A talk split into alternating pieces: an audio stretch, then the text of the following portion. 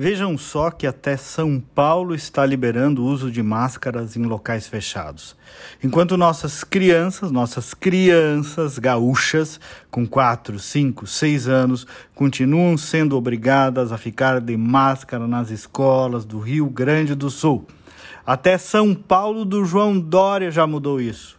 Infelizmente, o Rio Grande do Sul, de novo, vai ficando um pouco para trás por tecnocracias. Aqui normalmente queremos ser mais realistas do que o rei.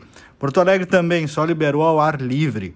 Crianças seguem sendo obrigadas a usar no colégio porque uma juíza quer. E assim vamos indo. Vejam se tem algum cabimento, alguma razoabilidade nisso. Vários estados já estão liberando o quê? É o autocuidado, gente. Não é nada irresponsável. Mas cada pessoa volta a fazer o próprio governo dos seus atos da vida. Quem quiser usar máscara vai usar.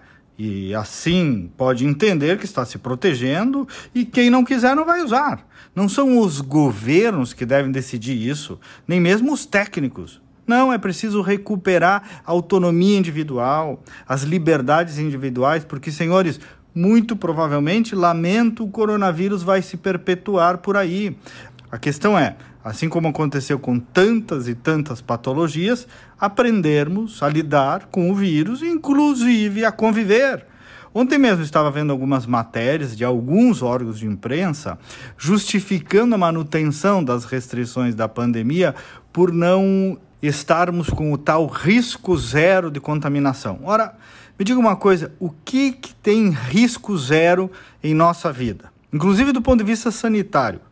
Basta ver que muitos se preveniram de cima a baixo na pandemia, inclusive alguns políticos, todos eles contraíram o vírus. Então, como eu disse outro dia, responsavelmente, responsavelmente, ninguém aqui está defendendo uma irresponsabilidade, uma aventura, mas é preciso saber a hora de parar.